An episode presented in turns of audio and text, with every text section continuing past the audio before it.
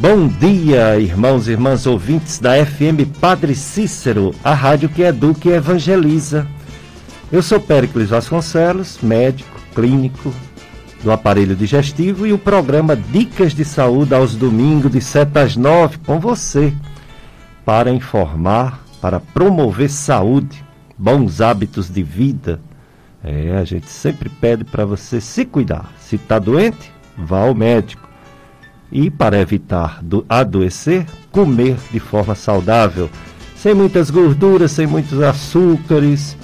Atividade física para todos, para todos, atividade física, até para quem tem alguma deficiência física. Se movimentar. Evitar drogas que pode prejudicar a saúde, principalmente o fumo e o álcool em excesso. E, como eu falei, procurar médico dependendo do seu problema. O pediatra é o clínico geral da criança, o geriatra é o clínico geral do idoso. E o paciente que não se considera ainda idoso nem é criança, o clínico. E o clínico enviará para o médico de cada especialidade que for necessário. Domingo do Senhor, 9 horas a missa. Assunto de hoje muito interessante muito importante. Hoje o assunto é o pé diabético. Vamos já explicar. Nosso convidado vai explicar direitinho esse problema que é frequente. Quem estiver ouvindo na rádio ou no, no aplicativo Rádiosnet, indique para daqui a pouco a nossa live, viu? Vai já começar a nossa live você coloca no Facebook FM Padre Cícero 104,5. E você que quer ouvir esse programa em outro horário ou passar para alguém ouvir tudo que vai falar nosso convidado, o doutor Henrique Peixoto, cirurgião vascular, angiologista, você indica porque vai ficar na live por muito tempo e nas nossas redes sociais, tanto de Facebook quanto de YouTube. No YouTube é Gastroclínica Vasconcelos, podcast e podcast Dicas de Saúde. Tem também o site do radialista Tony Santos. Tony Santos, meu compadre, que faz o programa Som do Brasil, os domingos à tarde aqui na FM Padre Cícero. O site dele chama-se clubesintonia.com. clubesintonia.com. Lá você tem vários programas Dicas de Saúde. O de hoje também será gravado para você assistir ou ouvir, no caso aí é ouvir, né? Na live é assistir, em outro momento. Então, o assunto de hoje, pé diabético. Convidamos um cirurgião vascular, um angiologista, um médico que a gente admira, que conhece há muitos anos e tenho uma admiração profunda pelo trabalho dele e pela pessoa que é o doutor Henrique Peixoto. Médico, cirurgião vascular geologista, professor da FAMED UFCA, ex-coordenador do programa de cirurgia da Coreme, atualmente atende na Clínica São Francisco em consultas, procedimentos de varizes, feridas de origem vascular e atua também no Hospital São Vicente de Paulo, Barbalha em cirurgia aberta, endovascular e traumas vasculares.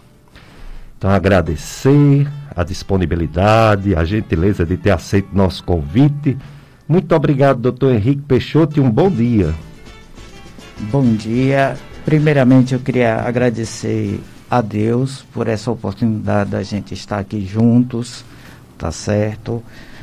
É, agradecer a você, doutor Pérez, por, é, por esse honroso convite. E agradecer também a você, ouvinte, que está agora se dispondo a passar esse tempo conosco. E de forma muito humilde, tentar passar para vocês é, um pouco da cirurgia vascular e da angiologia, tá certo? É, já faz, o tempo passa rápido, 18 anos que eu estou na especialidade, tá certo? Então, de forma muito humilde, gostaria de repassar essa experiência, esse conhecimento adquirido durante esse período. A partir de agora, me disponho para as perguntas, tá certo? E tentar de forma muito simples.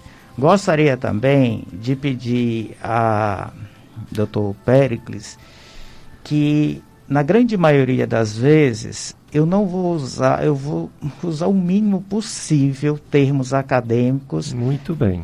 Já que nosso intuito é passar o conhecimento para você que está em casa, dona de casa. Então, é, se tem muito acadêmico, colega médico que está assistindo, ouvindo o programa, desde já eu peço desculpa, porque na grande maioria das vezes eu vou tentar de forma muito simples é, trazer a especialidade. Então, sempre que possível, eu vou fugir desse do academicismo, tá certo?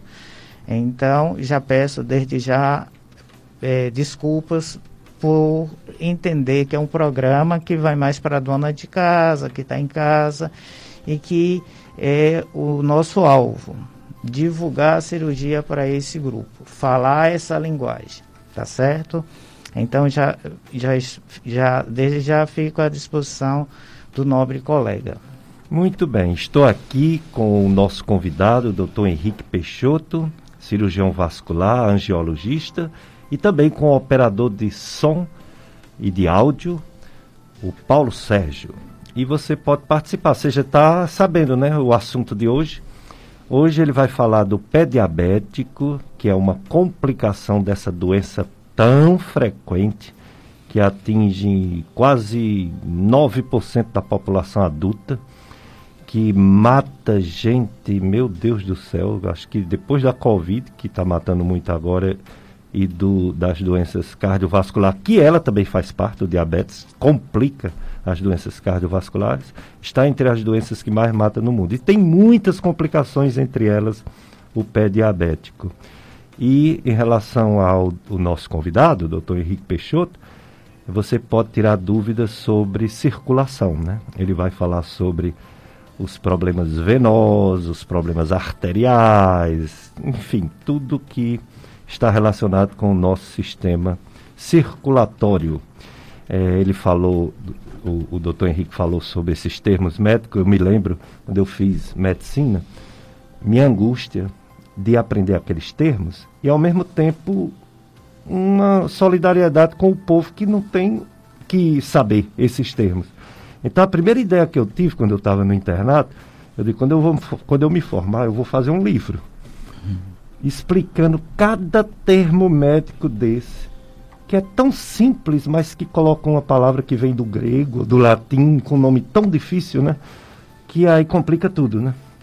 Fica igual os advogados dando aquelas, aquelas laudas para tomar uma decisão judicial que a gente lê e não entende. Aí, quando a gente entra no internato, e principalmente depois, né, de formada, a falta de tempo, eu não fui em frente com esse projeto, mas realmente a linguagem médica é de difícil acesso à maioria da população e que bom que o doutor Henrique Peixoto se propôs a falar uma terminologia que você, que não é médico, que não é médica, vai entender. Então vamos começar perguntando ao doutor Henrique Peixoto qual a diferença de artéria para veia, a diferença das doenças venosas das doenças arteriais porque para leigo e até para médico que não é dessa área, ah, tá tudo misturado, né? Bem pertinho a artéria da veia e do nervo, né? Então, quais as diferenças fundamentais? Vamos, é, é uma boa pergunta, agradeço demais pela pergunta, porque a partir desse entendimento do que a gente vai diferenciar o que é artéria, do que é veia, a gente vai compreender melhor o sistema vascular e as doenças que vão atingir as artérias, que são grupo, e as veias. Como eu falei desde o início, vou fugir do academicismo. Eu vamos imaginar que a gente está agora aqui no Juazeiro e nós temos duas vias para ir para o Carato né? Então eu estou no Juazeiro e para ir para o Crato. Eu tenho uma via que só vai para o Crato. tá certo? E uma outra via que traz tudo que é do Crato para Juazeiro, tá certo?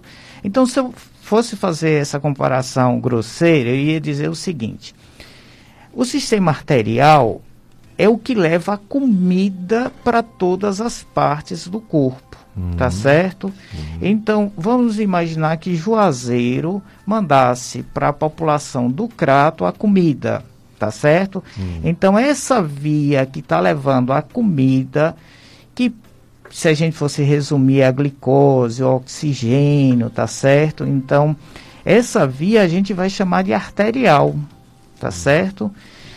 E existe, aí a população do Crato come, se alimenta e vai produzir o quê?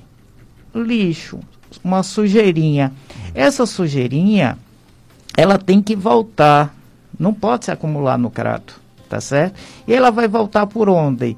Pela outra via, que é as veias. Uhum. Então veja, eu tenho uma via que leva tudo que é comida, que nós vamos chamar é, artérias, e uma via que vai trazer tudo que é resíduo, que são as veias. Então, de antemão, nós temos duas circulações diferentes, muito diferentes. Uma que está levando a comida e uma que está trazendo a sujeira, tá certo? Isso é muito importante porque tudo que a gente for falar se resume, vai resumir nessas duas vias: a via que leva a comida e a que traz a sujeirinha, tá certo? É, eu ainda poderia falar numa terceira via, que é menos comum, menos frequente, é, que é a via linfática, que é uma via bem secundária, como se eu tivesse, para voltar para o Crato, para Juazeiro, uma via bem pequenininha, é, que é pouco, é, digamos assim, usada, tá certo?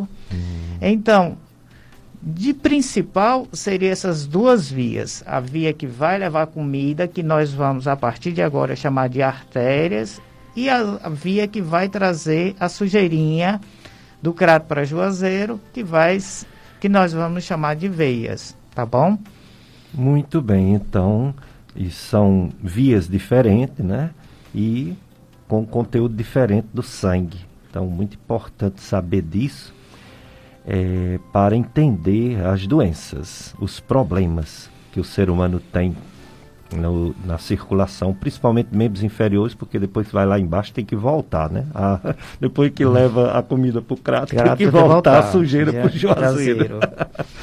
então, doutor Henrique Peixoto, o pé diabético é um problema que não é só circulatório, é um problema até de neurologia, de, neuro, neurológico, assim, no sentido de nervo, um problema é, de neuropatia, né? autonômica, neuropatia, complicação de um estado de doença diabética um pouco descontrolada descompensada. Aí, como entender? Como entender por que é que o diabético, quando tem uma ferida no pé, tem uma dificuldade de cicatrização. Por que isso acontece? E, como eu falei, é muito comum. Se é muito comum, tem prevenção? Enfim, o que é o pé diabético, doutor Henrique Peixoto? É, veja só, né, pelo conceito da Organização Mundial de Saúde, pé diabético é o pé é, que tem infecção, úlcera, ou destruição dos tecidos profundos ou anormalidades neurológicas e algum grau de doença vascular, tá certo? É, me permita, de forma muito humilde, discordar desse conceito. Hum. Porque, veja, eu acabo de ser diagnosticado diabético. Acabei de ir para o doutor e disse, olha, você está diabético. Só que eu não estou com úlcera no meu pé, eu não tenho é, nenhum grau de neuropatia, eu não tenho nenhuma deformidade. Então, é assim, eu sou todo diabético, mas meu pé não é diabético. Quer dizer, é, já é uma contradição, hum. tá certo? O pé diabético, na verdade, é um processo que, que vai acontecer durante é, os anos de diabetes e que a gente pode evitar que isso aconteça, ou seja, que evitar a neuropatia diabética. Como eu falei, meu compromisso é não é acadêmico. Então, meu compromisso é chegar a essa linguagem mais simples. É. Então, vou explicar um pouquinho do que é neuropatia. Na verdade, quando eu tenho quando eu não consigo controlar a diabetes, a diabetes está sempre alta, o colesterol está sempre alto, ou então eu estou diabético, estou fumando, não faço exercício físico, o que, que acontece? O, o, esses fatores vão destruindo os nervos, tá certo? E essa destruição dos nervos vai fazer com que é, o pé fique insensível, porque toda a inervação do pé foi destruída, tá certo? E com essa destruição dos nervos, é, o pé fica insensível e pequenos traumas que antes doía e o paciente evitava pisar, agora ele sem dor, ele vai andar.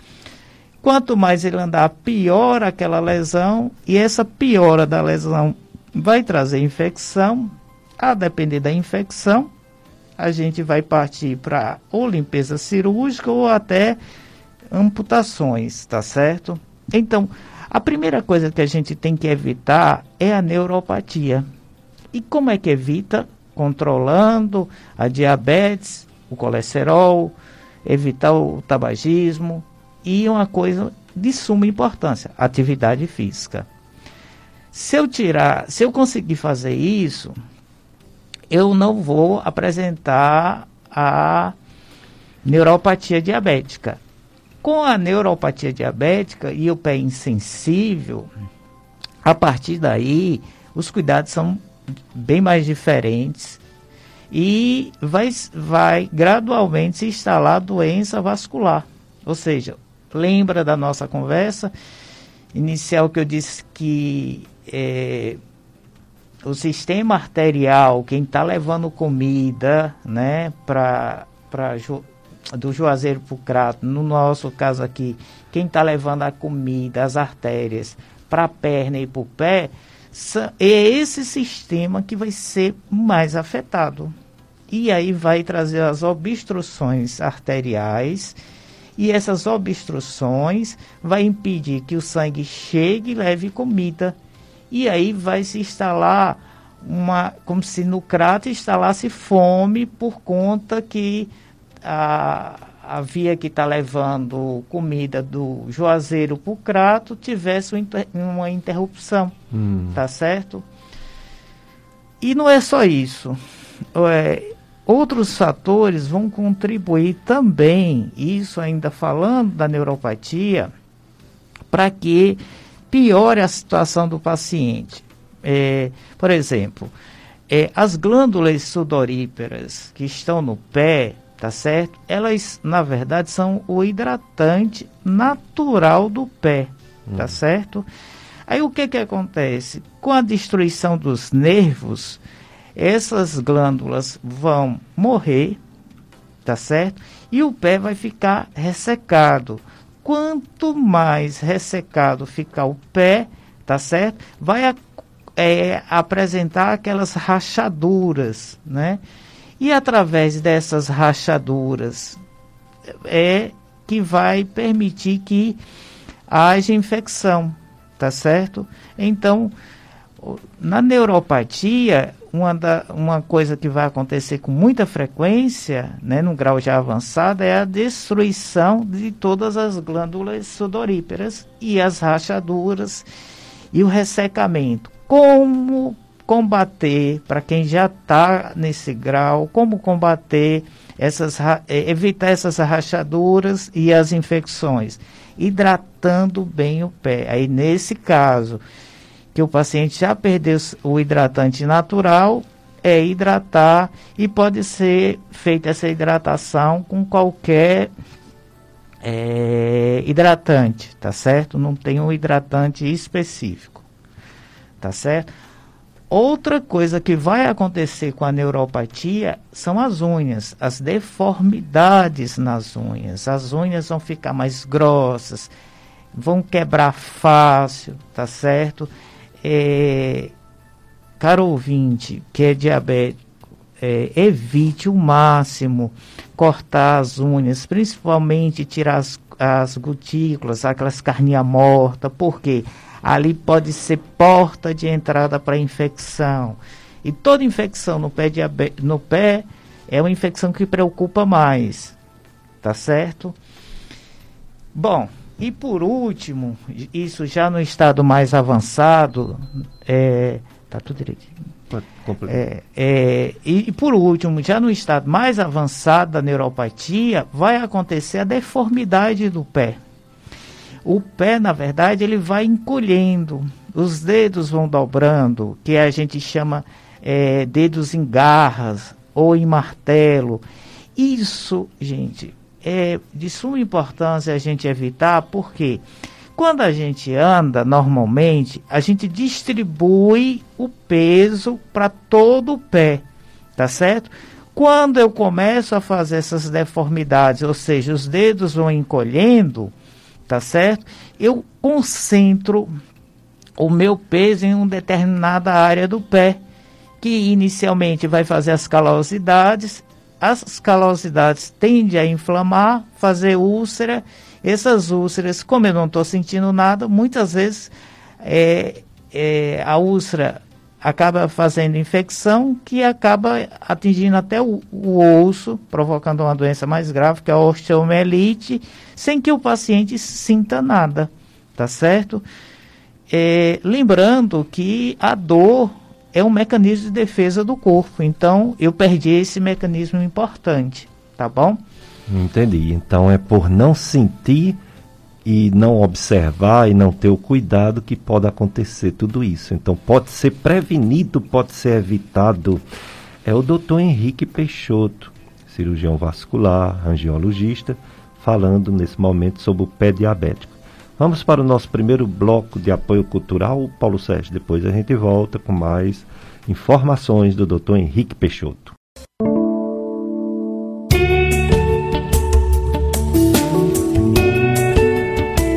Dicas de saúde. Hoje o assunto é importantíssimo: pé diabético e doenças vasculares, doenças de veias, doenças de artérias, com o especialista, cirurgião vascular, angiologista, Dr. Henrique Peixoto.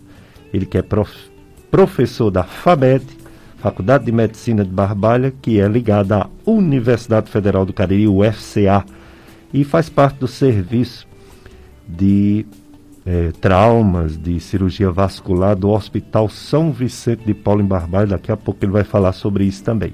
Então você pode participar, tirar suas dúvidas sobre doenças vasculares e sobre o pé diabético. Você liga 3512 2000, faz sua pergunta para o Dr. Henrique responder. Ou então, por esse mesmo número, 3512 2000, você manda uma mensagem, ou uma pergunta, uma mensagem de áudio, para o Paulo Sérgio receber e passar para o nosso convidado, Dr. Henrique Peixoto. A live você já pode acompanhar no Facebook. Você coloca FM Padre Cícero 104,5. Pronto, FM Padre Cícero 104,5 e você nos assiste no Facebook como está assistindo, como já está assistindo a Marlene Almeida. Bom dia, Marlene. A Osana Ribeiro, nossa ouvinte assídua. Bom dia, Osana. E a Marta Santos. Bom dia. Tem um colega médico que também está nos acompanhando nesse momento. E a profissão dele é justamente, a especialidade dele, profissão é médico, né? e a especialidade dele é, tem tudo a ver com o assunto de hoje. Porque se prevenindo pode evitar o pior, que é o, de, o pé diabético, quem melhor previne é o médico ou médica endocrinologista.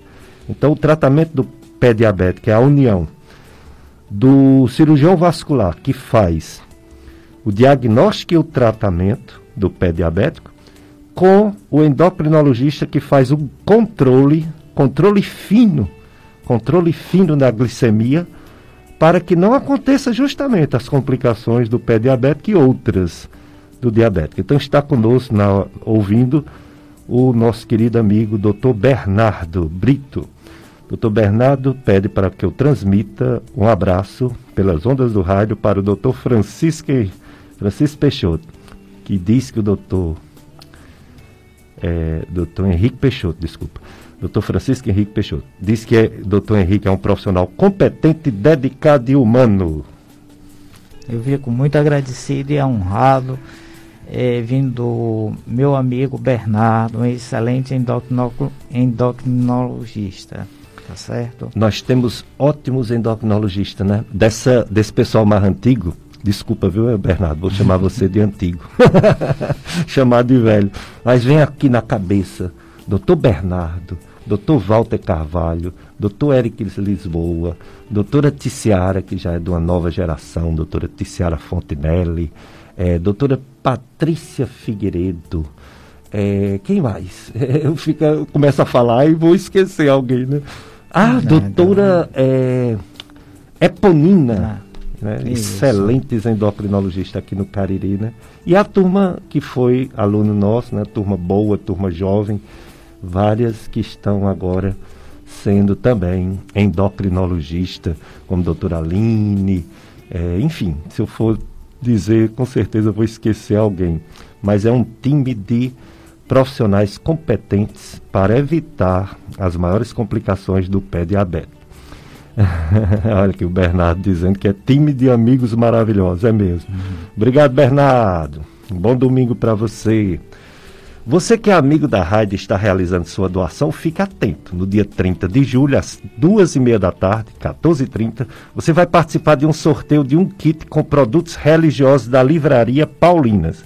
E você que se tornar amigo da rádio até o dia 30, também participará de um sorteio de um kit com produtos religiosos da Livraria Paulinas. Isso mesmo, serão dois sorteios. Um para quem já é amigo da rádio e está fazendo tua, sua doação este mês de julho, e o outro sorteio para quem se tornar amigo da rádio até o dia 30. Mais informações, ligue em horário comercial para o número do clube 3512 5824 3512 5824, Clube de Amigos da FM Padre Cícero, juntos somos mais amigos. Apoio Cultural Livrarias Paulinas. É, Livrarias Paulinas dão descontos especiais em suas compras. Fica ali na rua Padre Cícero 117. 117. Ao lado da Secretaria da Basílica Nossa Senhora das Dores. O contato da Livraria Paulinas é 3512 3581. E o WhatsApp, telefone 99344 8539 9344 8513. Hoje o assunto principal pé diabético, mas também outras doenças vasculares. Com o Dr. Henrique Peixoto, professor da FAMED do FCA, médico, cirurgião vascular, angiologista, e que está nos falando sobre algo que é, infelizmente, muito comum, muito frequente. Atinge em torno de mais de 6% dos diabéticos e, infelizmente, pode levar até a morte. Muitas amputações, eu dando uma lida para lhe fazer os questionamentos, doutor Henrique, e fiquei atônico, como é que a gente diz? Eu fiquei abismado com saber que a cada minuto no mundo tem duas amputações relacionadas ao pé diabético. Isso é realmente muito triste. E a frequência aqui no Cariri, sua experiência de tratar tanto pé diabético, isso se reproduz ou nossa região tem uma prevalência um pouco diferente do resto da, dos, dos locais? Não, infelizmente a grande maioria dos pacientes que chegam ao consultório ou então lá no Hospital São Vicente, infelizmente já chega para alguma algum tipo de amputação. A gente vai chamar uma amputação menor, que seria uma amputação de algum dedo, tá certo? Uhum. Ou então amputações maiores, tá certo? Que é de um antepé, de perna, tá certo? E coxa, tá certo? É, eu gostaria, é, doutor Pérez, de aqui, é, digamos assim, dividir com os ouvintes um grande sonho que eu tenho. Que sonho é esse? Se a gente sabe das mazelas que o pé diabético vai trazer para o paciente, tá certo? E o, o paciente, na verdade, diabético, ele começa a morrer pelo pé, porque você faz uma amputação pequena, depois tem que fazer uma maior, daqui a pouco vai ter que fazer uma amputação a nível de coxa. A gente sabe hoje, pelos estudos, que depois que você faz uma amputação a nível de coxa, por exemplo, existe uma diminuição da expectativa de vida desse paciente de no mínimo 5 anos, tá certo? Mas aí, completando, eh, eu queria dividir com todos os ouvintes um grande sonho que eu tenho. Qual é esse sonho? É a gente fazer um programa destinado é, ao pé diabético, ou seja, a busca ativa do sistema público de saúde do paciente que já está com o pé diabético, ou seja, já está com alguma deformidade, já tem a neuropatia, para que a gente pudesse orientar, tá certo? É um programa que simples, não, é, não precisaria necessariamente ser feito por médico, a gente poderia usar os agentes de saúde, porque para dar o diagnóstico da neuropatia diabética, esse diagnóstico é muito fácil. A gente treinando esses agentes, eles mesmos dariam o diagnóstico, feito o diagnóstico do pé diabético, da neuropatia, por exemplo, a gente poderia orientar o paciente para evitar as úlceras, as infecções, e isso evitar as amputações e as úlceras, tá certo? Então, eu imagino que se algum gestor estiver interessado, a gente montar programas de busca ativa, ou seja, cada região, cada PSF que tem X pacientes diabéticos, a gente poder examinar e fazer esse diagnóstico precoce, não fazer o diagnóstico do pé diabético já quando eu tenho que fazer uma amputação, por exemplo, tá certo?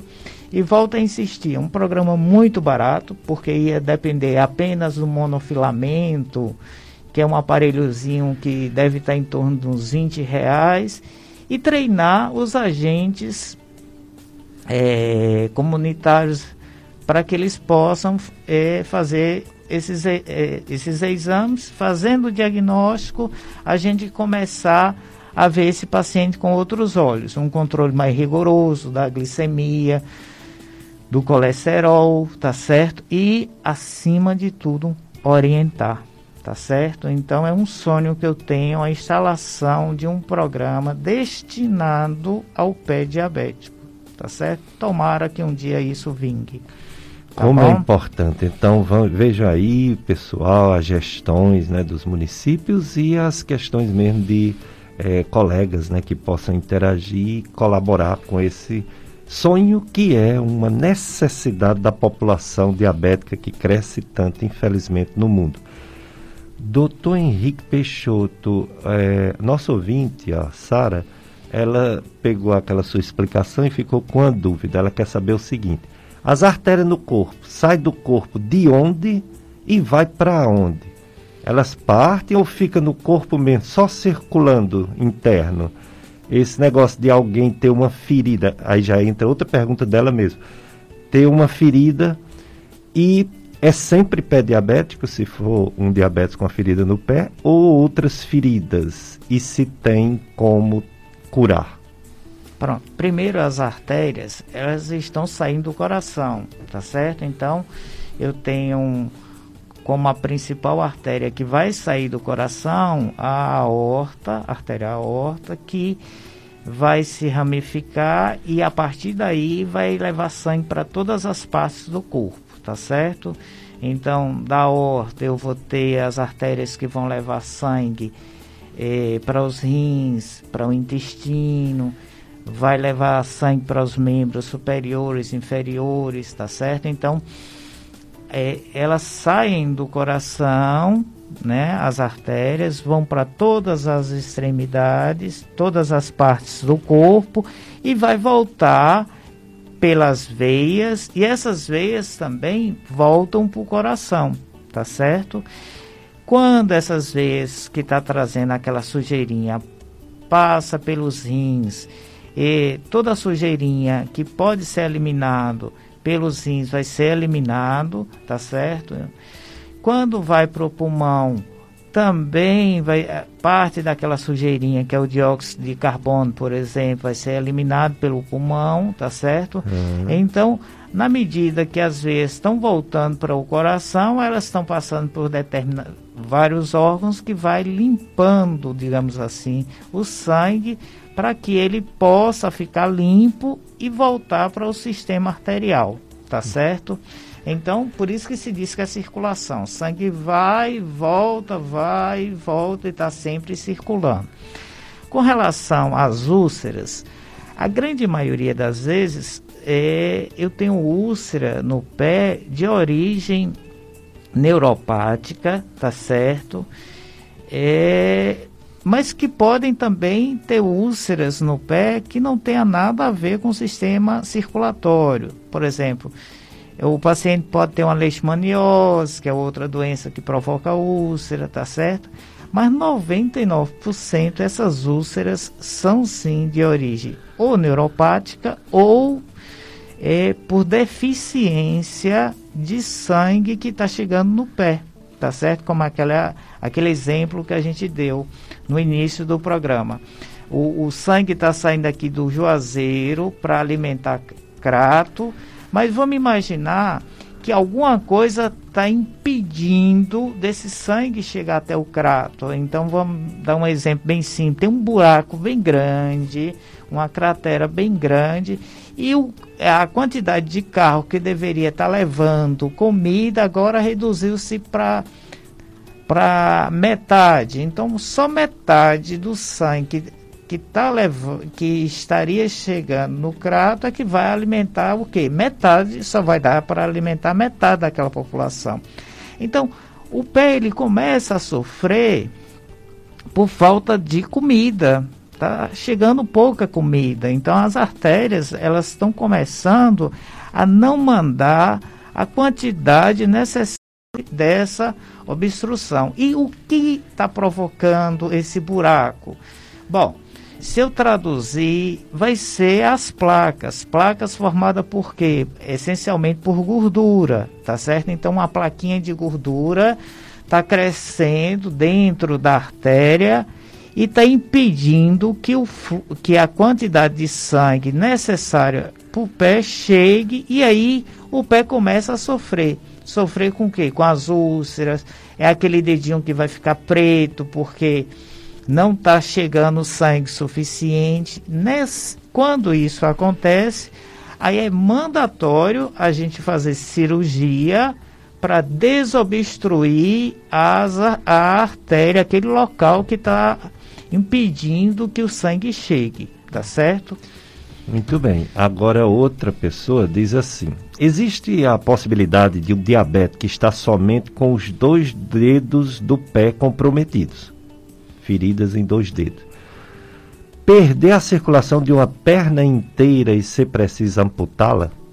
Sim, porque muitas vezes essa obstrução, tá certo? É, ela tá muito acima. Vou dar um exemplo. É, veja só, é, muitas vezes a obstrução é, que está impedindo do sangue chegar é, essa obstrução está a nível da coxa, tá certo? Do joelho.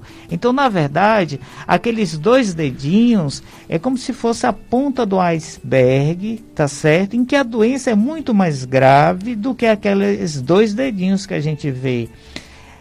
É aí a gente vai, como é que a gente vai saber aonde está esse nível de obstrução?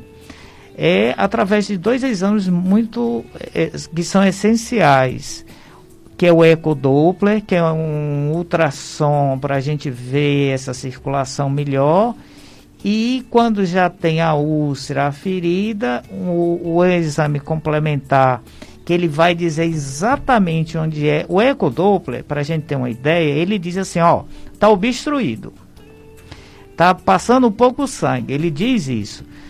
É, então é como se eu tivesse daqui aqui no Juazeiro e para o Crato. Aí alguém dissesse, olha, tem uma obstrução na via entre Cra... Eh, Juazeiro e Crato. Mas não dissesse exatamente onde é o local.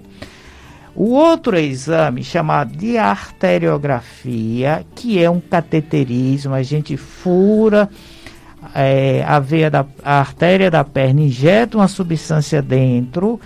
Esse exame ele consegue dizer exatamente onde é o local. Então seria mais ou menos assim, olha, a obstrução é lá no açaí, está de frente ao açaí. Aí eu já sei que de frente ao açaí é onde está o impedimento do fluxo, tá certo? Então os carros não estão conseguindo passar porque existe uma cratera, um buraco de frente ao açaí. Quer dizer, para a gente, esse exame é um exame de planejamento cirúrgico, porque eu não posso abrir uma perna toda para ir atrás da obstrução. Eu tenho que abrir exatamente naquela área que está obstruída. Tá certo? Muito bem, estamos aprendendo com o doutor Henrique Peixoto, cirurgião vascular, angiologista. Acompanhando a live, o Fabinho Moraes e o José Eugênio Brasileiro, meu grande amigo de muitos anos, joga muita bola junto, José Eugênio, hein? José Eugênio goleirão. e o filho dele também é goleiro, né? é. E aqui pergunta chegando, né? Para o doutor Henrique Peixoto. Lucas do bairro Antônio Vieira pergunta se a diabetes. É, não, tem uma pergunta anterior que ficou lá em cima. Deixa eu puxar aqui. Era sobre parente. É, quando o pai é diabético e foi amputado uma perna, os filhos têm mais predisposição a ter a doença diabetes e, e, e problema circulatório a ponto de amputar a perna? Aí provavelmente é diabetes tipo 2, provavelmente essa família vai ter uma propensão maior até a diabetes, né? E a, a, amputação vai depender muito do controle da diabetes e das doenças que vão também contribuir, né? Que é o colesterol. Então eu eu digo que o diabético ele tem que ter um grande amor por si, pra, pela própria pessoa. Por quê? Porque se ele tiver um grande amor, se ele entender que o corpo dele, a partir de agora, vai precisar de outras necessidades, tá cuidados, tá cuidados, então ele vai fazer o controle da diabetes, ele vai fazer o controle do colesterol e nada disso vai acontecer. Então, se eu sou diabético, mas eu controlo minha diabetes, controlo o colesterol, faço exercício físico, esse paciente não vai chegar a esse ponto de ter que amputar nada, tá certo? E ainda mais, se brincar, vai viver muito mais de quem não é diabético e que não se cuida, tá Exatamente, certo? É. Então, entenda que a diabetes, na hora que você for diagnosticado, ao invés de você ficar preocupado, faça uma declaração de amor a você mesmo cuide melhor do seu corpo, do seu organismo. E tudo isso que a gente falou de amputação, de úlcera, tudo isso daí não vai acontecer. Doutor Henrique Otovinte pergunta, onde fica o consultório do doutor Henrique Peixoto? Pronto, hoje eu atendo na, é, na Clínica São Francisco, lá no Crato, é, na rua Vicente Tavares Bezerra, tá certo? É, deixa eu só ver aqui o número que a gente mudou recente. É, né, lá na clínica a gente consegue hoje é, fazer um pouco de tudo, tá certo? É, fazer limpeza cirúrgica, tá certo? Então, pequenos procedimentos é, a gente consegue realizar na própria clínica, então pequenos eh, sujeirinhas que a úlcera demanda fazer uma limpeza, a gente faz. Então hoje nós estamos atendendo na clínica Vicente Tavares Bezerra, número 316, no bairro São Miguel, no Crato. Tá certo? Muito bem. Vamos para mais um bloco de apoio cultural. Paulo Sérgio, depois mais informações, mais dicas de saúde com o doutor Henrique Peixoto.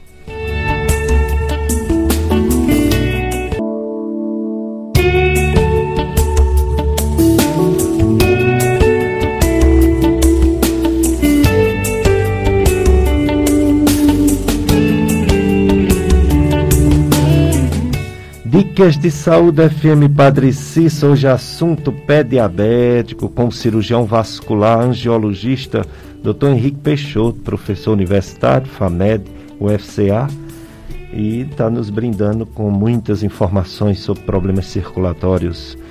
É, infelizmente a, a doença está diminuindo, mas ainda não acabou. Está aí a Covid-19 causada pelo coronavírus no mundo inteiro. O boletim epidemiológico da Prefeitura de Juazeiro do Norte de ontem é, registrou é, mais duas mortes, que foram, na verdade, antes de ontem, as duas mortes, e dá um total de 12 mortes por semana. Semana passada foram oito. Vinha diminuindo, né? E deu um, um aumento um pouco agora. E número de casos, ontem 130, que dá uma média semanal de 94. Semana passada a média foi 121 então houve uma diminuição de 22%, está diminuindo a cada semana o número de casos. E o número de internações, 45 pessoas internadas, a média da semana passada era 53, então houve uma diminuiçãozinha aí de 15%. Uma diminuição melhor no estado do Ceará de 27%. O Ceará vem diminuindo já há várias semanas. Saímos da segunda onda no estado do Ceará, mas é, é muito ainda frequente né, o número de casos e algumas mortes. É, ontem eu vi uma pessoa angustiada dizendo como que morreu duas pessoas. Esse pessoal não está se vacinando, não. É, o pessoal, a gente tem que se vacinar sim. E graças a Deus a vacina diminui numa média de 90% a morte, mas não é 100%. Então, além de se vacinar, a gente tem que manter os cuidados máscara, distanciamento social e tudo mais. E essa doença não vai acabar nem tão cedo, talvez nunca acabe, porque as outras doenças que foram tratadas, foram prevenidas com vacinas, elas ainda estão aí. E essa também. Então os cuidados devem permanecer. No Brasil foi registrado 1.172 mortes, 45.814 casos novos. Em termos de média, melhorou, porque em termos de, de média, é, que é o que vale mais, né, é, vem diminuindo, vem caindo os números, provando que a gente está saindo realmente dessa segunda onda. Uma média de 1.321 mortes por dia, é menos 20% do que há duas semanas atrás, e uma média de casos novos, 46.472 casos dia, o que dá uma diminuição de 34% em relação a duas semanas atrás. É, não sabemos se é pela vacinação que está avançando, né, ou se é porque essa nova, essa nova variante, apesar de ser muito contagiosa, ela parece que não tem o mesmo, mesmo mortalidade, ou então é o público que ela está atingindo, né? Porque já foi atingido muitos idosos e agora ela está atingindo pessoas mais jovens. Cuidado você que é jovem, não vamos aglomerar. Essa variante gosta de pegar quem ainda não pegou, que são os jovens. Né? Então vamos cuidar. É, tem mais assuntos aqui, perguntas, diversas perguntas para o nosso convidado, doutor Henrique Peixoto. Estamos passando de uma por uma, né? É, Vai ter curso de noivo, viu? No próximo mês na paróquia. Um aviso que a gente está dando também. A gente está tendo dificuldade de abrir aqui os avisos, está lento, né? Esse computador está precisando de uma. Está precisando de uma, de uma recalchutada. Aí ele ficar um pouquinho mais rápido. Pronto. Aqui, vamos ver. É, área Pastoral São Sebastião, Diocese do Crato, Dom Quitino, com coração exultante de alegria, convidamos você e sua família para participar da celebração eucarística em ação de graça pelo aniversário de 115 anos do distrito Dom Quitino Crato. res, res, é, será hoje, dia 11, na matriz de São Sebastião, às 17 horas. No altar do Senhor, elevaremos nossas preces e gratidão a Deus pela caminhada de fé e devoção em Dom Quintino, respeitando as normas sanitárias nesse tempo de pandemia, serão observadas as medidas de proteção necessárias, proteções necessárias, tais como o distanciamento adequado, uso de máscara e de álcool gel. Que o bom Deus abençoe o seu povo que celebra sua história, lutas e conquistas por intercessão do nosso padroeiro São Sebastião. Contamos com a sua participação, Padre José Ricardo Barros de Sales, administrador da área pastoral São Sebastião. Que mais? Tem mais alguma coisa aqui? Como eu falei, o curso de noivo, no dia 1 de agosto, é pastoral do pré-matrimônio, que eu participo com minha esposa é, dia 1 de agosto, 8 da manhã, haverá limitação de casais por conta das restrições da Covid-19. Será no salão paroquial e você se informa no 99712 4437. 99712 4437. Você que vai casar e quer fazer o curso de noivo pastoral pré-matrimonial. E vamos continuar, né? Fazendo perguntas para o nosso convidado, os ouvintes fazendo perguntas. Tem um áudio, não é isso? Vamos ouvir o áudio ou você já conseguiu passar para o, o, o áudio? Pois vamos lá, vamos ouvir a pergunta para o doutor Henrique. Doutor, aqui é uma mulher aqui da Ponta da Serra, do município da Missão Velha. Doutor, eu tenho umas varizes na, na perna direita e é na esquerda. E muitas varizes assim, muito rainho de sangue na, na, na coxa. Aí eu sinto muita dor, assim, aquela dor, dói num canto, dói no outro, dor mesmo assim que nem seja uma furada. Aí eu fico, a minha perna fica cansada. Agora a veia quebrada minha é pouca. Eu queria saber se minha consulta tem que ser com Vasco, doutor que pode descobrir isso. Porque dói muito, eu acho, e eu digo que é das veias, porque minha, é toda riscadinha de vermelho. E é uma dor muito forte na, na coxa.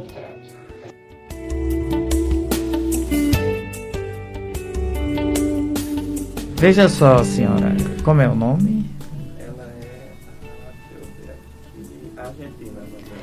É, veja só, dona Argentina, é, bom dia, primeira coisa. É, pelos sintomas que a senhora descreveu, tá certo? A senhora precisa realmente passar por uma avaliação por um cirurgião vascular para ver se com um tratamento clínico ou se seria já caso cirúrgico, tá certo? É, sua pergunta é muito importante porque a partir de agora a gente vai entrar é, num grupo de doenças que atingem as veias, tá certo? As veias, relembrando, é, são é, as vias, os ductos que vai trazer de volta o sangue para o corpo, tá certo? Então, é, o tratamento das veias propriamente dito, né, daquelas veias grossas na perna, hoje o tratamento ele, é, ele pode ser cirúrgico, tá certo? na grande maioria das vezes, das vezes aquelas veias grandona que a gente consegue ver é, de longe, né, bem dilatada, é o tratamento de eleição, ou seja, o padrão ouro que a gente pode oferecer de melhor seria o tratamento cirúrgico, né, retirar essas veias doentes. Uma pergunta que talvez é, fique meio difícil para nosso é, leigo entender, é dizer assim, olha, se eu tirar essas veias não vai me fazer falta? Não, essas veias já são veias doentes. E as principais veias que vão trazer o sangue de volta são as veias que estão internas, lá dentro da perna, junto com as artérias, tá certo? Então essas veias é, que adoeceram, a gente pode tirar sem nenhum problema. Muito bem, mais perguntas chegando, participando. Conceição Vieira, Socorro Ribeiro, bom dia. É, também é, participando da, da live, né? Assistindo, participando. Daqui a pouco a gente diz mais quem é que está participando. Lucas, do bairro Antônio Vieira, doutor Henrique, ele pergunta se diabetes pode afetar o ganho de massa muscular. E também pergunta se refrigerante pode causar diabetes ou diabetes é um fator mais genético? É, veja, o refrigerante, por conter uma grande quantidade de açúcar, né, então se eu tomar excessivamente, sim, poderá no futuro é, vir a provocar. Mas tem um componente genético aí muito importante, tá certo? Verdade. Então, meu conselho é evite refrigerante, viva, é, vá tomar suco, tenta introduzir uma alimentação mais natural possível, tá certo? No início você vai estranhar e depois você vai se habituar e vai ter uma, é, digamos, uma alimentação boa de qualidade, tá certo? É verdade.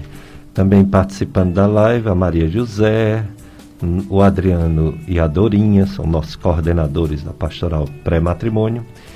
Uma pessoa pergunta, doutor Henrique, quais os sintomas que uma pessoa possa é, se manifestar uma má circulação no corpo? Pronto. Eu vou dar dois, dois exemplos de má circulação, tá certo? Primeiro, eu vou dar o exemplo é, do paciente que tem doença arterial, ou seja, do, doença que está faltando sangue naquela região, tá certo? Então, a primeira manifestação que a pessoa vai ter é claudicação. Como eu disse, eu vou abolir, tentar abolir termos é, científicos. Então, vamos tirar essa claudicação e vamos traduzir isso para um linguajar mais simples é, a primeira coisa que vai aparecer no paciente que tenha é, doença no sistema arterial, ou seja, no sistema que está levando comida, é dor a caminhar. Ele começa a é, caminhar, primeiro ele vai caminhar a médias distâncias, já vai sentir uma dor na perna. E ele percebe uma coisa, que quando para a caminhada, cessa a dor tá certo? Então eu estou caminhando, tá certo?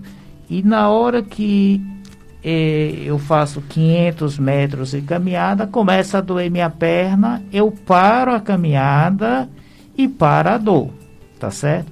Então esse seria a, o principal sintoma, tá certo, das doenças arteriais, tá certo? As doenças por falta de sangue. Existe uma outra doença que é por excesso de sangue, ou seja, o, as veias que estão trazendo sangue de volta, tá certo? Elas começam a não conseguir trazer todo esse sangue. Esse sangue começa a se acumular na perna. Aí o que que acontece? Eu acordo de manhã, minha perna não tem inchaço, minha perna é, eu não sinto dor nenhuma, aí eu passo o dia ou em pé ou sentado, no final do dia minha perna está inchada, eu estou sentindo, não é propriamente dito uma dor, é aquela sensação de peso, a perna pesada, que vai melhorar com o quê? Quando eu elevo a perna, eu boto a perna para cima, tá certo? Aí melhora, tá certo? Então, esses seriam os principais sintomas da doença venosa, ou seja, das veias. Então, na doença arterial, eu vou ter dor quando eu caminho, e quanto menor a quantidade de sangue, menor vai ser a quantidade de, cami de caminhada que eu vou conseguir fazer até chegar um ponto de que mesmo, mesmo parado, sem andar, o paciente vai sentir dor. E no outro grupo, completamente diferente, eu vou ter dor por excesso de sangue na perna. O sangue chegou, mas não está voltando a quantidade que deveria chegar, voltar. E aí a veia vai dilatar cada vez mais e vai surgir aquela sensação de dormência de dor, de cãibra na perna, que é muito importante, tá certo? Então seriam esses os principais é, sintomas, tá certo? Muitos pacientes também, principalmente os pacientes diabéticos, eles, re, eles reclamam muito, se queixam muito Beleza, de um obrigado. queimou nas pernas, no pé. Então é aquele paciente que chega ao consultório da gente dizendo bem assim, olha, meu pé está queimando, às vezes bota ventilador no pé, coloca água gelada, tá certo? Esse queimou, que é principalmente à noite, isso daí é um queimou muito mais relacionado à destruição dos nervos, ou seja, da neuropatia, do que da doença vascular. Tá certo?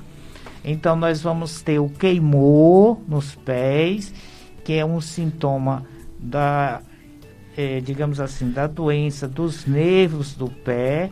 Eu vou ter uma sensação de peso e cãibra, que é um sintoma da doença venosa das veias, e eu vou ter uma dor caminhada que é do sistema arterial. Então, de uma maneira geral, seriam esses os principais sintomas que eu vou ter é, na clínica vascular.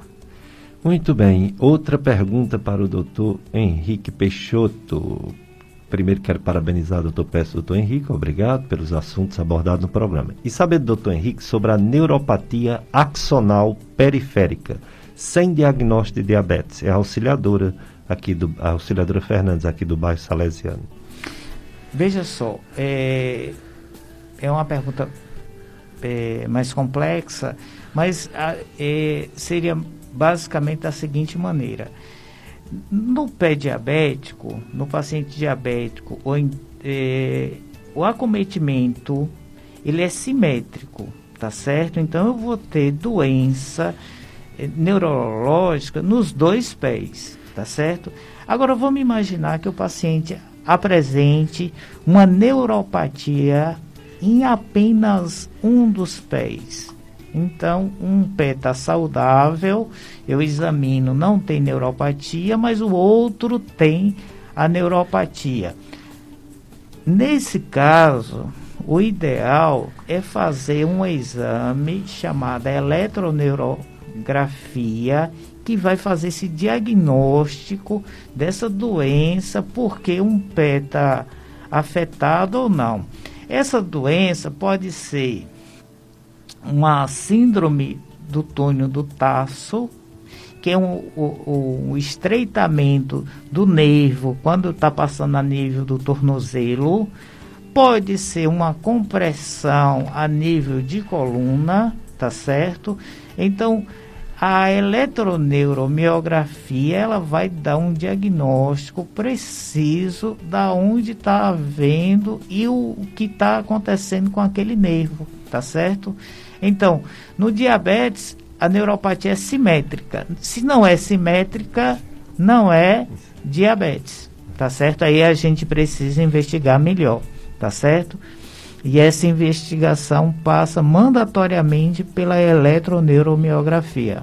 Tá bom? Muito bem, foi uma resposta bem especializada do nosso convidado, doutor Henrique Peixoto, que as perguntas não param de chegar.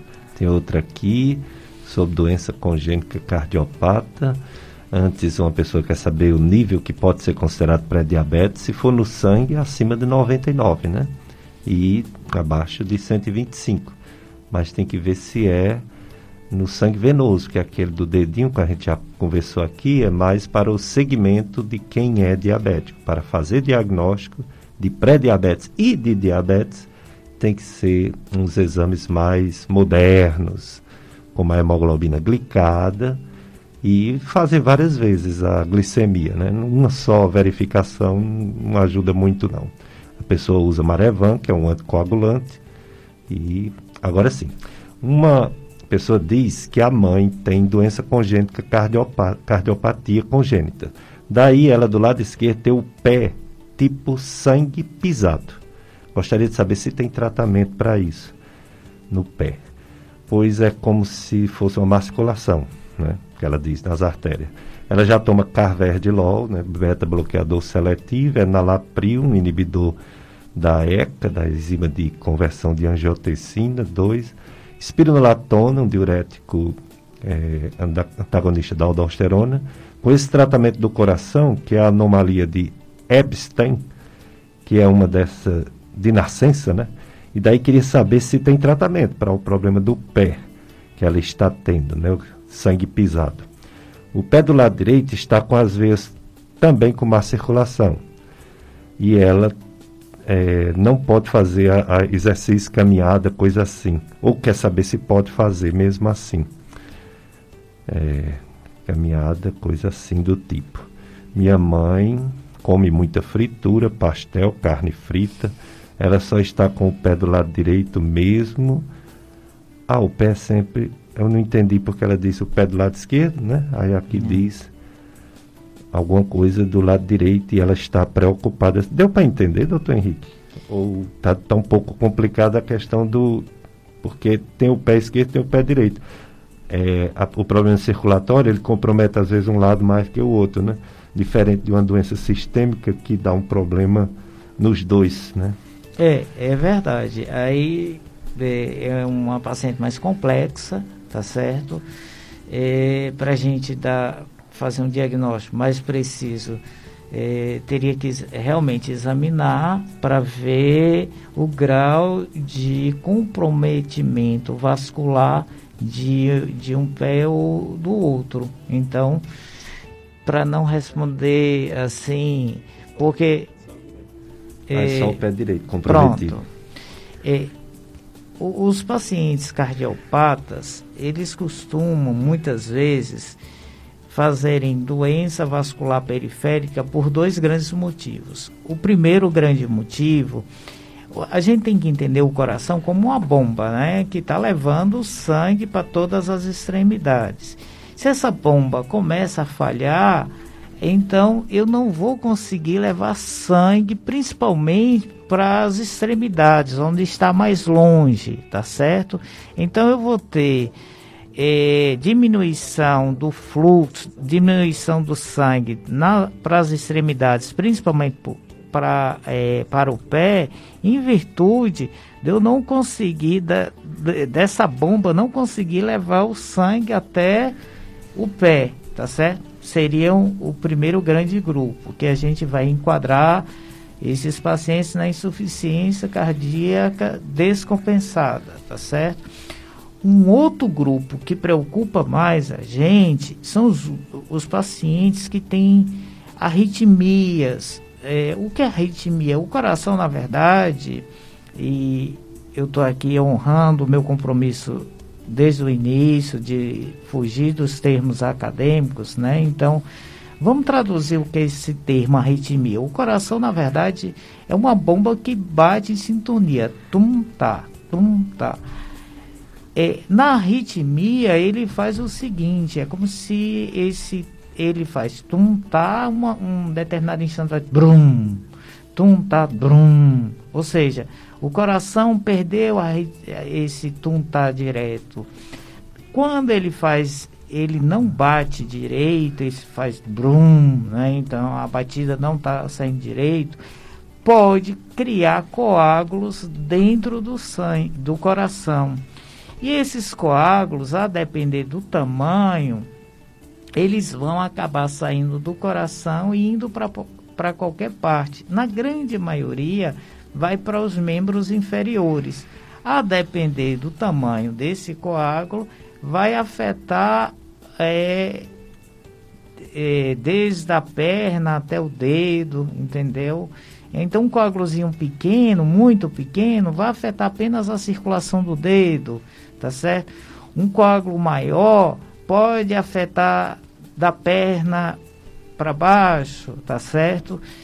Para esse grupo de pacientes, eles precisam estar tá tomando uma medicação para evitar que se forme coágulos dentro do coração, que são os anticoagulantes, que é o Marevan, né, que a grande maioria faz uso, a ribaroxabana, que é o xarelto, tá certo? Então esse grupo de pacientes precisam esse sim está tomando essa medicação por tempo indeterminado. Exato. Então, aprendendo sempre e o doutor Henrique é professor, nos ensina. Vamos para mais um bloco de apoio cultural. Paulo Sérgio, depois mais perguntas para o nosso convidado cirurgião vascular, angiolo, angiologista, doutor Henrique Peixoto.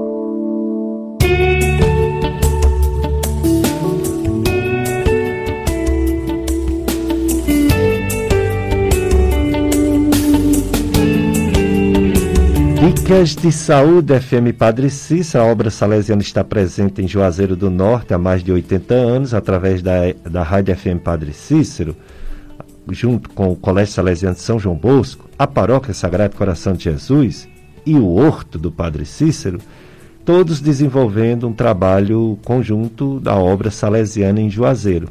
Trabalhos religiosos, educativos e sociais religiosos, educativos e sociais. Convidamos você a participar do dia 14 de agosto, às 18 horas. É, terça-feira, né?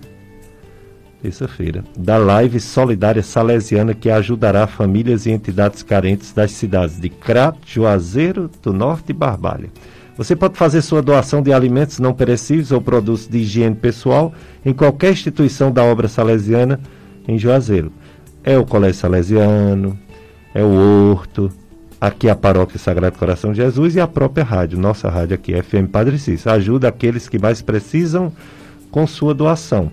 Mais informações no WhatsApp 993418276. Só esse número, viu? 993418276. Esse é o telefone do WhatsApp que você faz doação. Se vier com outro número, não acredita, é só 993418276. É, deixa eu ver aqui. Fugiu de novo, Paulo Sérgio. o, o, o Skype hoje está rebelde. Ele está querendo fugir porque tem muitas perguntas. Eu acho que ele ficou pesado. Pronto, voltou. Obrigado, Paulo Sérgio.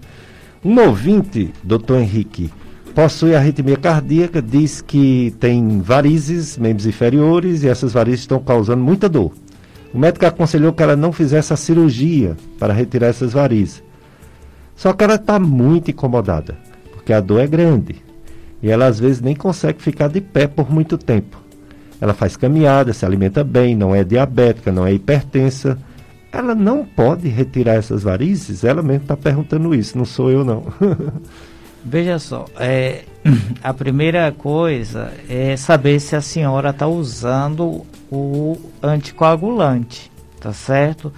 Vamos imaginar que a senhora está fazendo uso do Marevan, do Xarelto. Então aí eh, a gente teria que suspender essa medicação para poder operar. Durante essa suspensão, a senhora poderia criar trombos no coração e esses trombos acabar indo para qualquer parte do corpo. Então seria um risco é, bem importante, tá certo? A outra colocação que eu faço para a senhora é o seguinte: tá usando meias, tá certo? É, tá fazendo drenagem do membro, porque tudo isso ajuda bastante, tá certo? E a gente pensa que tratar das varizes é só cirurgia. Não, existem outros métodos de tratamento das varizes que é a escleroterapia. O que é escleroterapia? Esclero é a gente injetar medicamentos dentro dessas veias e vai destruindo essas veias sem a necessidade da cirurgia e do risco cirúrgico. Então, a gente também poderia tentar um outro método que não cirúrgico, que seria a esclero que no meu modo de entender, para a senhora seria um bom método, tá certo? Hum, que aí a gente não teria que suspender e o risco aí seria um risco muito baixo, tá bom? É.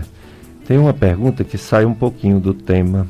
Eu tô, pensei que não tem a ver com o assunto, mas eu quero saber se não tem remédio para gastrite. Pois eu fiz uma endoscopia, deu gastrite, mas a médica não passou nenhum remédio. Ela está tomando omeprazol por conta própria, faz muito mal, que sente. Obrigado pela atenção. Wanda Tavares. Wanda, a gastrite, a gente trata o que causou ela. E geralmente o que causa ela é uma bactéria chamada H. pylori. Aí o tratamento é o tratamento da bactéria. Às vezes é remédio anti-inflamatório, você tem que tirar anti-inflamatório, tipo ibuprofeno, diclofenac. E às vezes é erros alimentares grosseiros, às vezes é, é alergia alimentar, intolerância alimentar, certo? Quando você faz uma endoscopia que dá gastrite, não tem a bactéria e você diz que não toma esses remédios, nem tem nenhuma alergia, provavelmente essa gastrite é só uma cicatriz, viu? não é uma doença não. É uma cicatriz do tempo que teve a bactéria. Não tem remédio não para uma cicatriz. Cicatriz o nome está dizendo, está resolvido. Ah, mas eu sinto alguma coisa. Ah, você pode ter refluxo, você pode ter ansiedade, a má digestão funcional, que o povo chama gastrite nervosa. Pode ser tanta coisa, sabe? Omeprazol é para acidez, é para refluxo. Não é para gastrite, é para refluxo, tá certo? Então veja isso com sua médica, volte para ela e peça explicações que você não entendeu, né? Ela orientou direitinho, mas você não entendeu. Talvez ela tenha focado mais na dieta, e você gostaria de um remédio. E nem sempre existe remédio, né? Para tudo. Vamos voltar para os casos aqui de circulação, doutor Henrique Peixoto. É, fez uma embolização de uma fístula carótida cavernosa. Não sei se o nome é esse uma artéria em comunicação anormal. Aí quer saber se pode voltar o problema. Ela é de Juazeiro, faz um ano e três meses por aqui, e se pode tomar vacina de Covid. Entendeu, doutor Henrique, sobre esse questionamento? Sim.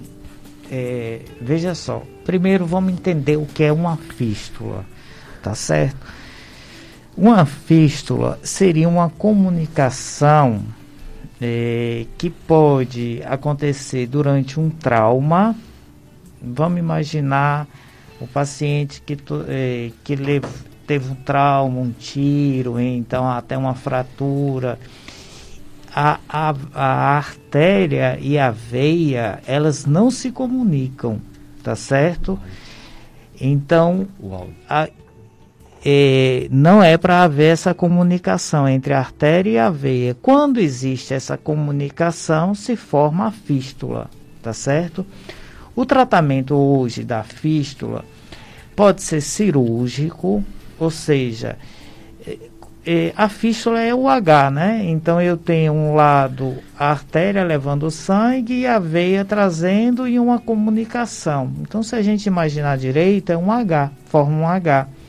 Então, eu posso ligar essa comunicação, a, a partezinha do H que está ligando a fístula, que está ligando a artéria e a veia, tá certo? Posso também sacrificar a veia, entupindo a veia, tá certo?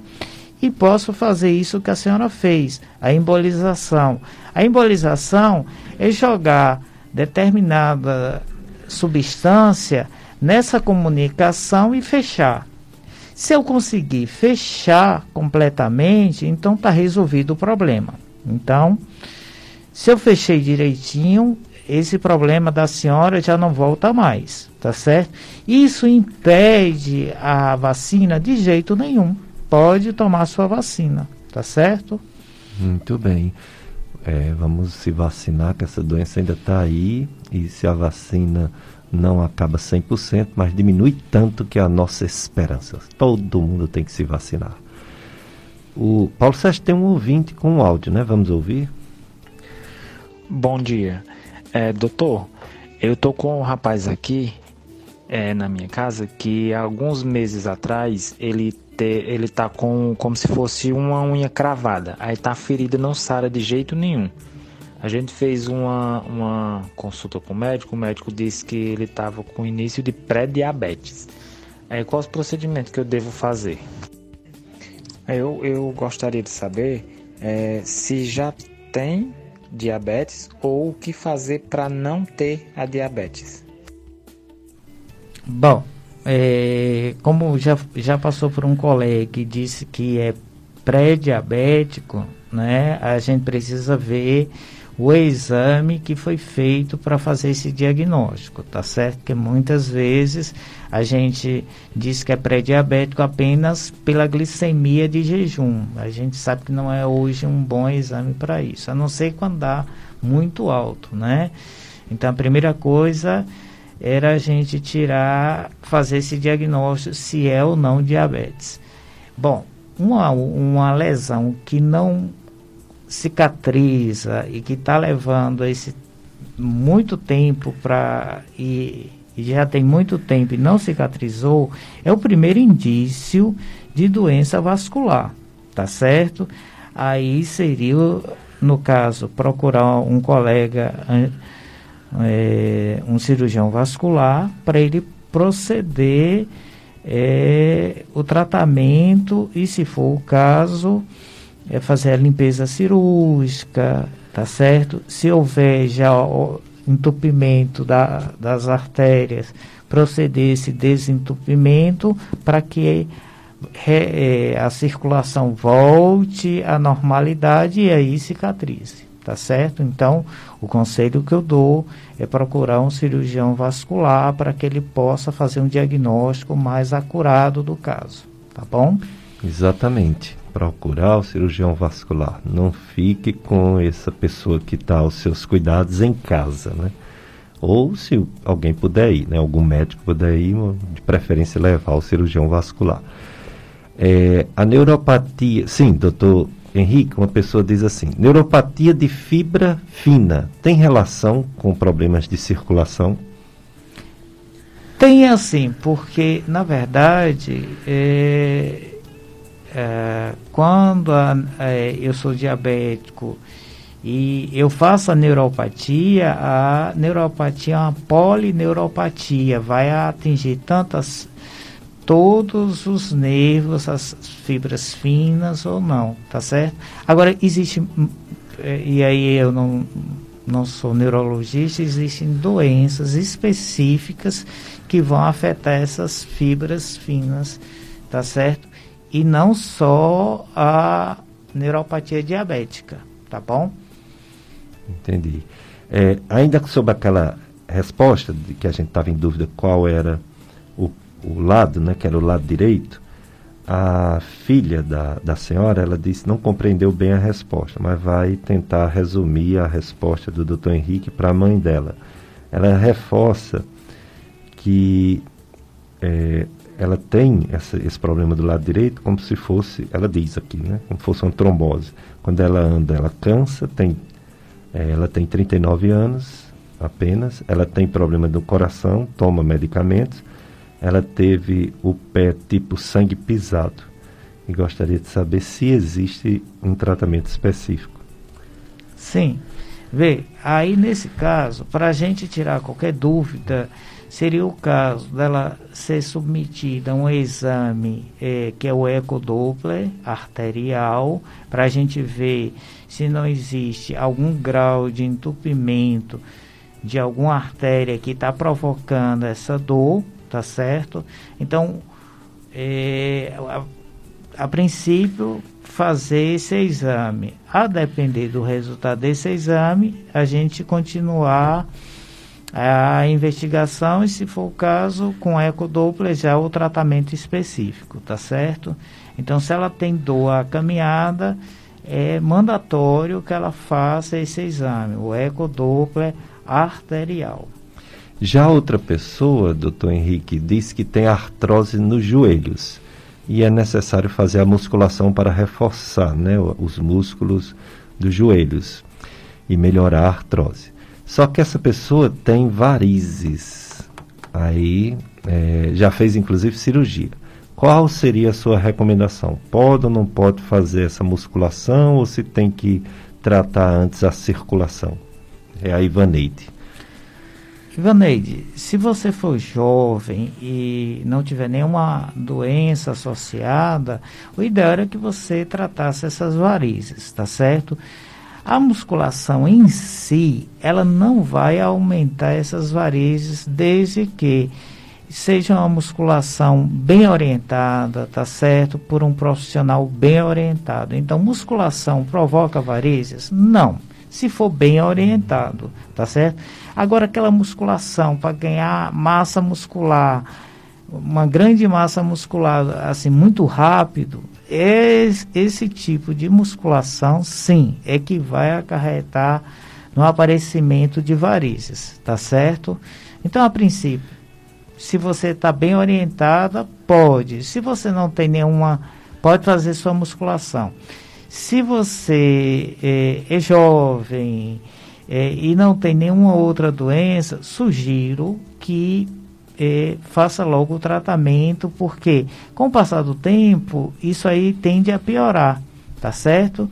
E como eu falei antes, muitas vezes o tratamento dessas varizes não é nem cirurgia, é só a aplicação de substância dentro das veias que vai provocar esse o destruimento dessas veias doentes, que é a escleroterapia, sem a necessidade de cirurgia, tá certo?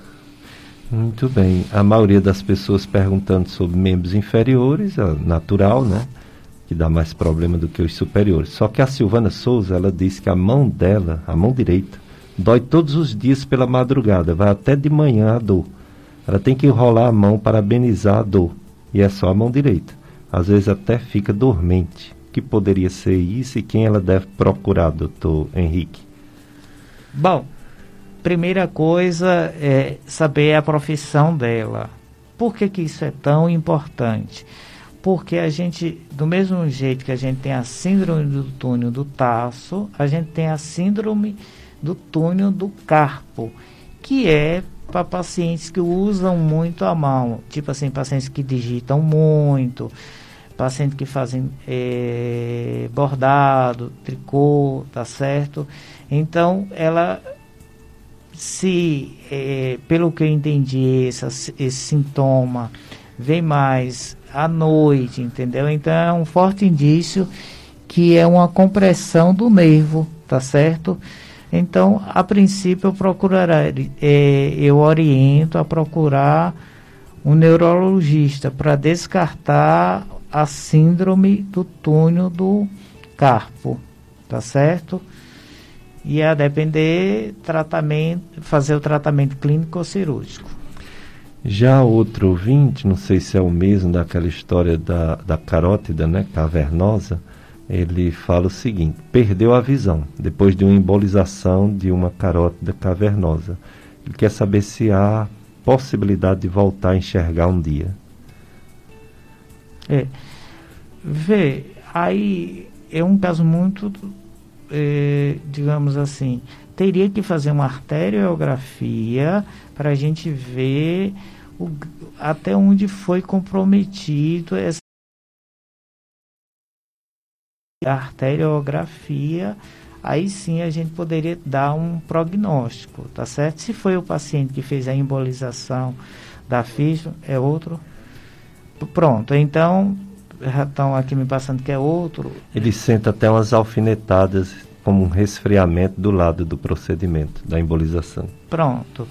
Aí seria fazer uma arteriografia para a gente ver o grau de comprometimento da artéria oftálmica e ver se a essa altura se tem algum tratamento ou não. Tá certo? Doutor Henrique, é, muitas participações, muitas pessoas têm problemas, mas como o foco maior é o pé diabético, eu gostaria que você reforçasse a questão preventiva. Quem tem diabetes, quais os cuidados que deve ter para evitar essa doença pé diabético, que é tão grave, que leva diversas vezes a amputações e às vezes menos, mas também às vezes até a morte. Como fazer para evitar o pé diabético, quem é diabético? Pronto. É, Para evitar o pé diabético é cuidar da diabetes dos fatores de risco, certo? Agora, eu já sou, eu já estou com pé diabético, o que, é que eu posso fazer para evitar uma amputação? Uhum. Porque na, na medida que eu dou o diagnóstico de pé diabético, a gente já diz que é um pé de risco para amputação. Ou seja, ele não tem lesão nenhuma, mas é um pé de risco para fazer para é, no futuro precisar de uma amputação. Então, os cuidados que a gente tem que ter, primeiro, hidratação. Como a gente viu, a gente vai perder as glândulas sudoríparas e vai ficar com o pé ressecado. Então, hidratar bem os pés. Essa hidratação a gente tem que ter cuidado, principalmente porque se eu passo um hidratante e esse hidratante ele leva muito tempo para ser absorvido, na hora que eu calçar a sandália, eu vou ficar escorregando e vou cair. Então a primeira coisa é procure um hidratante que tenha uma absorção mais rápida, se não conseguir, deixe para hidratar à noite, tá certo? Outro cuidado importante é com as unhas. Pode pintar a unha, pode fazer é, é, todos o, digamos assim, a parte de beleza das unhas. O que não pode é estar tá tirando as cutículas, porque qualquer cortezinho no pé vai pode infectar e essa infecção acabar resultando na perda de um dedo e se não cuidar até uma amputação maior, tá certo? Outra coisa é que com a neuropatia eu não estou sentindo o meu pé. Então, como eu não, eu não sinto o pé, eu tenho que aprender a examinar o pé. E como é isso? É ter uma toalhinha específica para o pé, acabou de tomar banho, vai enxugar o pé e procurar para ver se tem alguma lesão. Porque muitas vezes se instala uma, uma feridinha e como a gente não tem, o paciente não tem dor, ele não vai perceber. Então tem que olhar esse pé diariamente, tá certo? Quando for enxugar o pé, aproveite e olha para ver se não tem nenhuma lesão. E outro cuidado muito importante é na hora do sapato novo. Porque o sapato novo, muitas vezes, ele vai é, apertar, ele vai deformar, é, provocar uma lesão no dedo, no no pé, e como o paciente não está sentindo aquele pé, vai fazer a úlcera, e quando ele tirar o sapato, depois de passar o dia com o sapato, lá ele já tem uma úlcera que ele não sentiu, né? Porque ele não tem dor, ele não sentiu aquela aquela parte do sapato apertando. Então, sapato novo, a, o paciente deve usar por pouco tempo, uma hora, tirar examinar o pé para ver se tem algum lugar vermelho, que é sinal de que tá, aquela área está sendo, é, digamos assim, comprimida pelo pé, pelo sapato novo, tá certo? E tirar esse sapato, tá certo?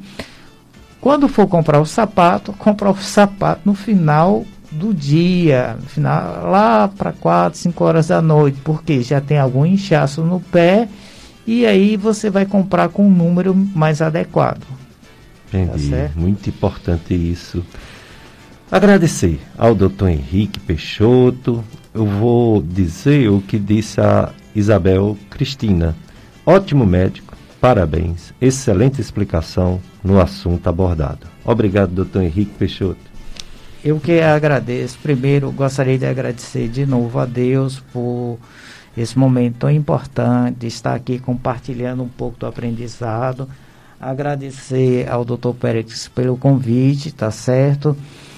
E trazer aqui uma frase né, de, do fundador da cirurgia moderna, o Ambrosier Pare, né, que ele dizia o seguinte, né, é, eu o tratei, mas só Deus cura. Então, nós médicos, na verdade, é, com muita humildade, nós somos apenas o veículo que Deus usa para que a gente possa não curar, mas tratar. Né? Então, é, gostaria aqui de. Foi uma, um início de manhã muito feliz por ter compartilhado um pouco do conhecimento da cirurgia vascular, tá certo? E lembrando que nós somos apenas veículos, nós médicos somos apenas veículos, né? E isso me recorda muito é, quando o Papa Bento XVI foi é, o cardeal Medina, o cardeal chileno Medina, foi anunciar para a grande nação católica que tínhamos um Papa novo, né? Abemos Papa e, e apareceu o Haskin, agora já Papa Bento XVI, ele dizia bem assim, é, é, que era apenas um pobre servo na vinha do Senhor. Mas o que o confortava era que Deus usa instrumentos inadequados, instrumentos, digamos assim, que não estão tão preparados para a sua obra. Então, o médico é isso. Nós somos instrumentos que talvez não estejamos tão preparados e a Covid nos, nos recorda muito isso, né? O é. grande de, desafio que está sendo para nós médicos a Covid, né? Eu fico muito feliz porque é, contar com sabendo que não sou essa pessoa tão privilegiada, mas que peço a Deus que me faça essa esse meio para poder não curar, mas tratar meus pacientes, tá certo? Que a cura vem de Deus. Muito obrigado a todos vocês que nos acompanharam durante todo o programa. De novo agradecer a Pélix e que tenham um domingo abençoado. Muito obrigado. Grande reflexão, doutor Henrique. Agradecido. Maravilhosa reflexão. Obrigado, Paulo Sérgio. E você, ouvinte. Próximo domingo estaremos aqui novamente falando sobre os problemas mentais relacionados à Covid-19 com o psiquiatra Dr. Vitor Hugo. Um abraço, uma Semana Santa para todos. A FM Padre Cícero